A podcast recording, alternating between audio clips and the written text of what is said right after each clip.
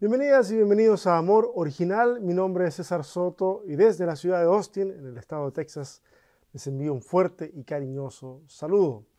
Oye, cuéntame de dónde estás conectado, dónde estás conectada. Cuéntanos de dónde estás viendo esta transmisión. No importa si la estás viendo en directo o en diferido, da lo mismo. Déjanos saber dónde vives y también déjanos saber qué podemos hacer por ti. Hay cosas que vamos a poder hacer, hay otras que van a ser imposibles para nosotros, pero la verdad es que no vamos a saber la diferencia entre ambas cosas, entre lo que se puede y lo que no se puede, si no somos capaces de decir, hey, este soy yo, esta soy yo, y esto es lo que me pasa. Tal vez podemos ser la compañía que necesitas, la contención que te ha sido esquiva en la vida, etc. Y cuando digo podemos ser, estoy hablando de esta maravillosa comunidad que es amor original Debemos entender que todos y todas estamos interconectados en esta vida y que los problemas ajenos en realidad no son tan ajenos. Al menos dejan de serlo cuando se dan a conocer. Y ahí todos podemos decidir ignorarlos o podemos responder a ellos. Pero eso ya lleva consigo una decisión. Bueno, hemos estado siete semanas y con esta ocho semanas sumergidos en la oración del Padre Nuestro.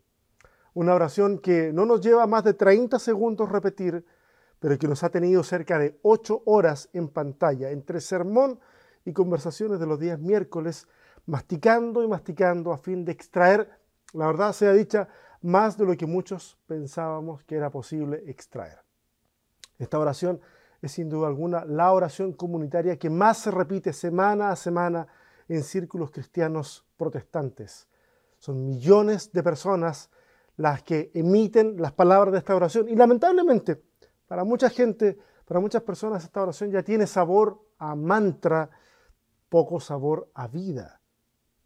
La insensibilidad por saturación es algo particularmente peligroso y frecuente, dicho sea de paso, en estos días, en donde es muy fácil tener demasiada información y todo tipo de información. Por ejemplo, decimos que es importante consultar otras versiones de la Biblia para poder contrastar las traducciones. Entonces nos descargamos la Bible App, que está disponible para Android y para iOS, y de repente tenemos 20 versiones en la mano y sentimos que no sabemos dónde empezar. Nos sentimos abrumados, abrumadas por tantas opciones. Así que volvemos a lo de siempre porque es lo seguro. Y yo lo entiendo.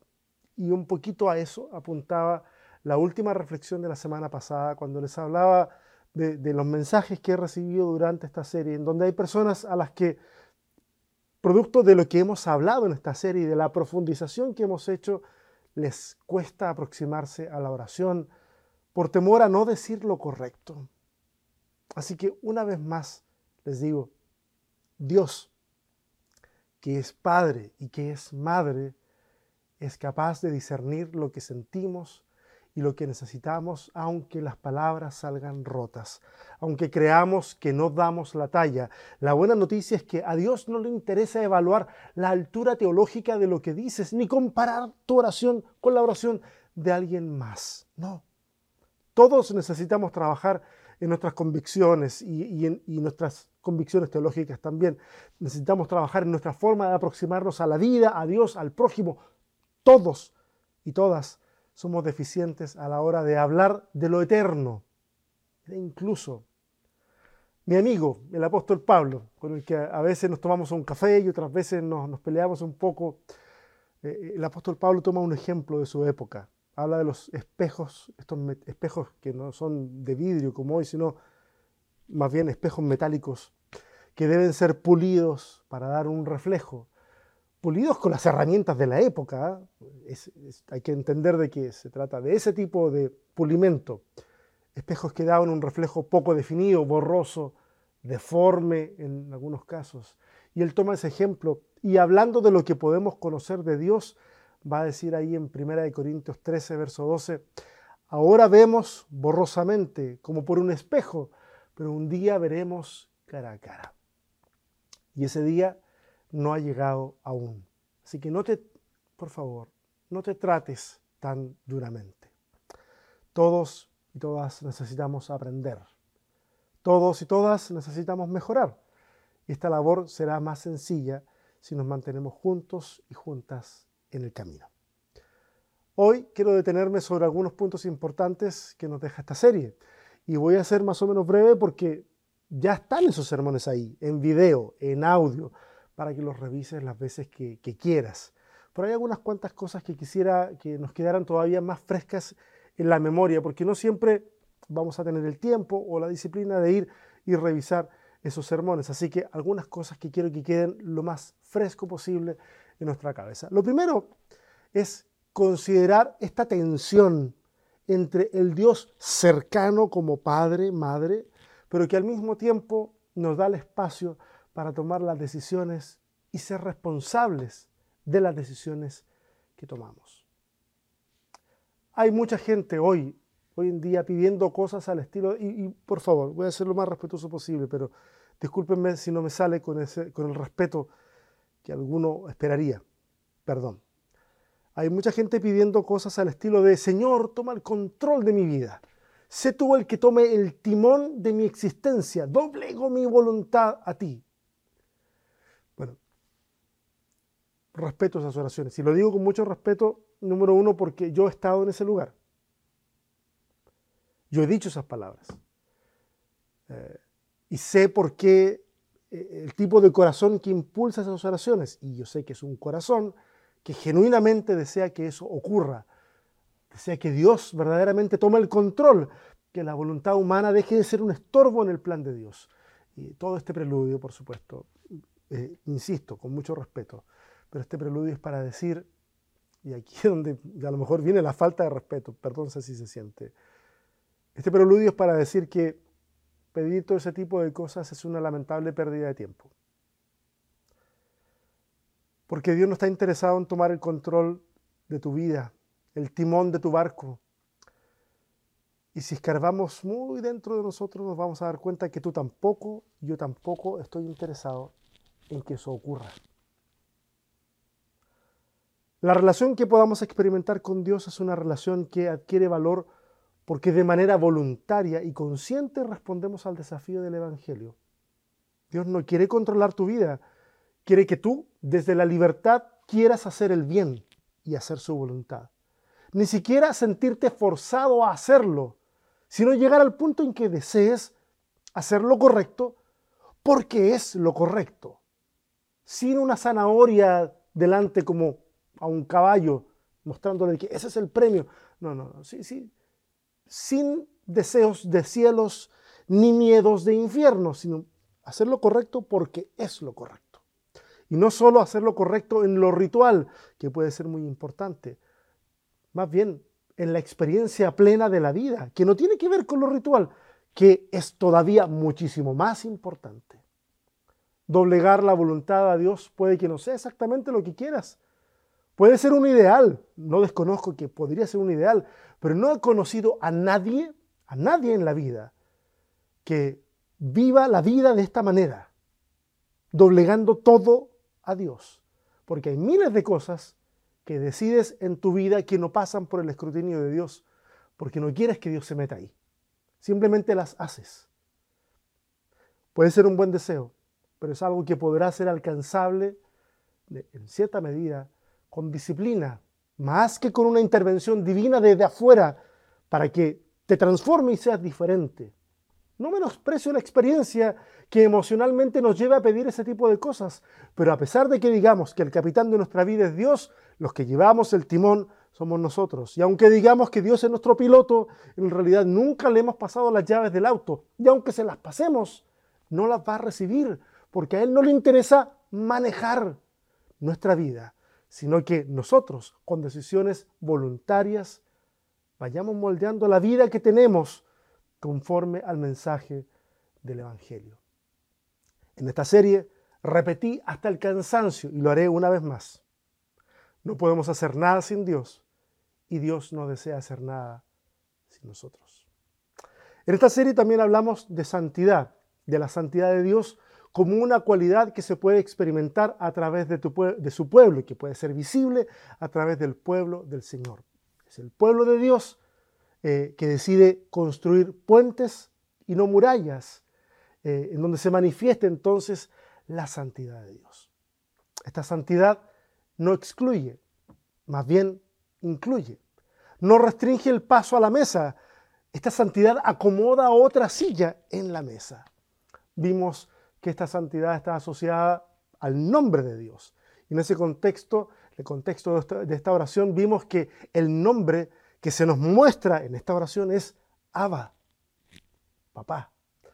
Entonces cada vez que nos apropiamos del nombre de Dios y decimos que solo pertenece a nuestra tribu, llámese denominación, secta, grupo, célula, lo que sea, cada vez que lo hacemos, profanamos su nombre. En esa ocasión recuerdo que vimos la historia del profeta Oseas y esa historia nos enseña que cuando la justicia de Dios se confronta con el amor de Dios, el amor siempre gana y ese amor nos santifica. Hablamos también en esta, en, en esta serie del reino como un proyecto que nos desafía a construirlo con nuestras manos. Un reino que no tiene que ver con dominio, ojo, no tiene que ver con el ejercicio del poder. No olvidemos las palabras de Jesús a Pilato, cuando le dice, mi reino no funciona como los reinos de este mundo. Y yo sé, lo, lo he parafraseado, porque a veces lo hemos leído y hemos pensado que cuando Jesús dice, mi reino no es de este mundo, entonces nos invade el pensamiento intergaláctico y pensamos de que debe ser entonces de otro mundo, más allá. Entonces, como no es para este mundo, sino para el otro, más allá, bueno, entonces apuntémosle allá y no acá. O, al revés, de repente podemos pensar de que este reino se tiene que imponer en esta realidad como un ideal político, como una suerte de teocracia, que en la práctica sería una especie de fascismo cristiano, en el que el gobierno sería confesional, las decisiones de Estado se tomarían orando, y no nada en contra con que se tomen orando, pero, pero en una pluralidad, porque no podemos los, cristianos seríamos bastante ingenuos si gobernáramos solo para los cristianos o quisiéramos imponer nuestra fe. Cuando entendemos que el reino de Dios no funciona como los reinos de este mundo, entonces entendemos que podemos construirlo sin afanes proselitistas. Podemos construir equidad, compañerismo, igualdad, educación, protección para la, niñez, protección para las minorías de todo tipo. Y podremos hacerlo de la mano de todos los actores de la sociedad, sin discriminar las confesiones religiosas ni las políticas tampoco. El bien común nos llevará a pensar en el bienestar de nuestros pueblos, renunciando a la necesidad de transar todo bajo la condición de que vamos a ayudar a los niños, pero tienen que ir a la escuela dominical. O que al final del taller para personas de la tercera edad, entonces vamos a hacer que todos repitan la oración del pecador. No. El reino de los cielos no funciona como los reinos de este mundo. Y esto incluye que no funciona como la iglesia institucional de este mundo y sus pequeños reyes. Otra de las cosas de las que estuvimos hablando y que quisiera reforzar es que esta oración es una oración plural. Comienza con una declaración contundente. El Abba, el Padre, es nuestro. Pero luego habla de las necesidades de la comunidad. Habla de pan, de perdón, de ser librados de la tentación y del mal. El pan nos recuerda que las necesidades están interconectadas y al estar interconectadas es un desafío a nuestro egoísmo. Los sistemas económicos en los que vivimos saben sacar ventaja de una debilidad humana, la ambición egoísta. Escudriñate y vas a encontrar de que algo de eso hay. Ojalá sea poco, pero algo de eso hay, algo de eso tenemos todos nosotros. Y terminamos creyendo que mientras más tengamos, más felices seremos. Cuando incluso la biología, incluso la biología ha demostrado a nivel cerebral que el mayor y más duradero goce se experimenta en el acto de dar, no de recibir. Tal vez en nuestro afán de proveernos un mejor estándar de vida, hemos acumulado lo que en la economía del Evangelio le pertenece a alguien más. Aprendamos a dejar ir cosas, mientras, porque tal vez eso que retenemos podemos retenerlo durante tanto tiempo que puede llegar a perder su valor. Y entonces no lo dejamos ir cuando todavía vale algo y cuando todavía le sirve a alguien más. El tiempo pasa más rápido de lo que pensamos y muchas veces lo que debería fluir hacia nuestro prójimo se estanca en las represas de nuestras casas. Hablamos también del perdón, que es importante pedirlo como darlo. Y esta, ustedes saben, los que han estado en Amor Original durante algún tiempo, saben de que esta no fue la primera vez que hemos hablado del perdón en Amor Original. Sabemos lo complejo que es perdonar, sobre todo cuando conocemos las historias de vida de quienes caminan con nosotros eh, en, los espacios virtuales y los espacios donde hablamos con las personas cara a cara.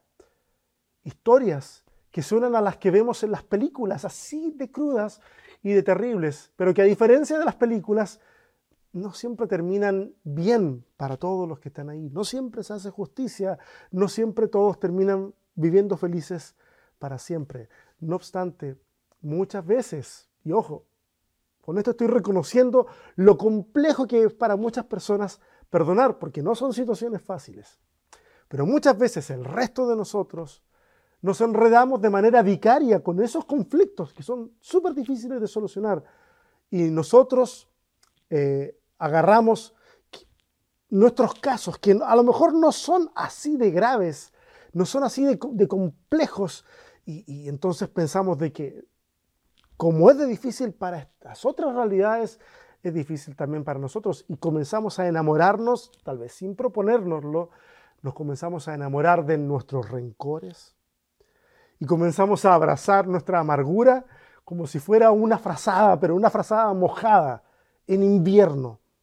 No nos va a abrigar, nos va a enfermar más, pero no queremos dejarla ir, porque a veces sentimos que si la dejamos ir no se va a hacer justicia y a veces, como dijimos en esa ocasión, terminamos confundiendo la justicia con venganza.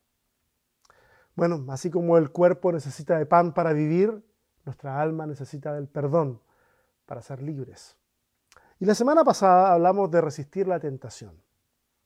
Cosa difícil, porque aquello que puede hacernos caer, que puede dañarnos y puede dañar a otros, no se encuentra en el camino así como con luces de neón, conos en el piso indicando que vamos a atravesar una zona peligrosa. Tal vez no existan honestamente. O sea, no, nunca he visto que algo esté tan así. O sea, de repente podemos saber de que, ok, ese lugar es peligroso, es muy evidente. Ok, pero tal vez no existan tantas situaciones evidentemente maléficas o personas que tengan la mala intención siempre a flor de piel y sabemos que tenemos que cuidarnos. Tal vez no sean tantas esas situaciones. Hay un refrán, un refrán súper antiguo que a lo mejor alguno de ustedes conoce, que dice, Señor, líbrame de las aguas mansas, que de las malas me libro yo. Y es que en las sutilezas de la vida es en las que se puede probar el carácter de una persona. Hay situaciones que parecen inofensivas, pero de eso inofensivo de repente cometemos un error, otro y otro, y decimos, ¿cómo se nos complicó la vida tanto, tan rápido?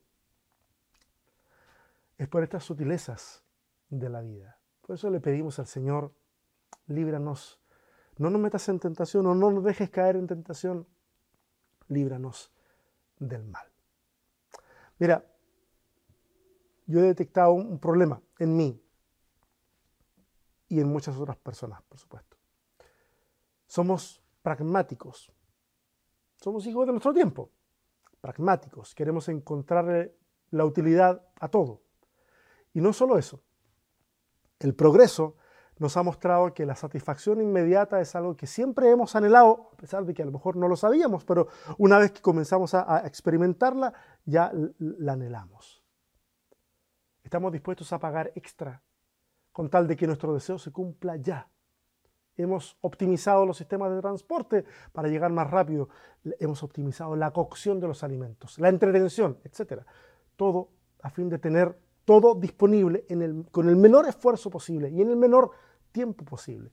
No es de extrañar que nos aproximemos entonces a la oración de la misma manera, que pensemos que orar de cierta manera nos ofrecerá los resultados que esperamos, que si cambiamos la manera de orar, las palabras para orar, entonces seremos capaces de desatar la bendición que ha estado detenida en alguna parte del cielo, pero que es de nosotros. Y ahí vamos, siguiendo cantos de sirenas, o lo que es lo mismo, siguiendo discursos irresponsables e infantiles que dicen que la clave está en decretar las cosas o declararlas, o que si combinamos adecuadamente la cantidad de gente necesaria, el ayuno por el tiempo indicado y una vigilia de oración, Dios no podrá darnos un no por respuesta. ¿Te suena familiar todo eso? Es infantil, es mágico, es desconectado de la realidad, pero lo observamos y nadie dice nada, porque todo está demasiado adornado con versículos bíblicos y gente que de alguna manera u otra se ha ganado nuestro, respeto. La oración, la oración no es la llave de todas las cosas. Eso que alguna gente puede llegar a pensar de que eso está en la Biblia. La oración es la llave de todas las cosas. Es una linda frase, pero no es la llave de todas las cosas. Muchas cosas, muchas cosas ni llaves tienen. Y la mayoría de las otras cosas se consiguen tomando decisiones responsables, reconociendo cuando cometemos errores y poniéndonos de pie cuando caemos, esforzándonos, dando el todo por el todo, levantando a otro que ha caído, a alguien que ha fallado, manifestando misericordia. Así alcanzamos los objetivos cuando pensamos en el bien común. Vamos en oración a Dios, sabiendo que cuando decimos amén al final de la oración, nos espera todo un desafío por delante. La oración es un ejercicio espiritual en el que nos abandonamos en los brazos de Dios, reconociendo que sin Él nada podremos hacer, pero que Él no hará nada que nos corresponda hacer a nosotros también. No responderá a exámenes deficientes, ni hará que tu currículum salte de manera milagrosa sobre la pila de postulantes que van por el mismo puesto que tú quieres postular en el trabajo. Si Dios hiciera eso, me cuestionaría por qué no hace lo mismo, pero con situaciones mundiales que verdaderamente requieren más atención, como la nueva escalada en la carrera armamentística nuclear.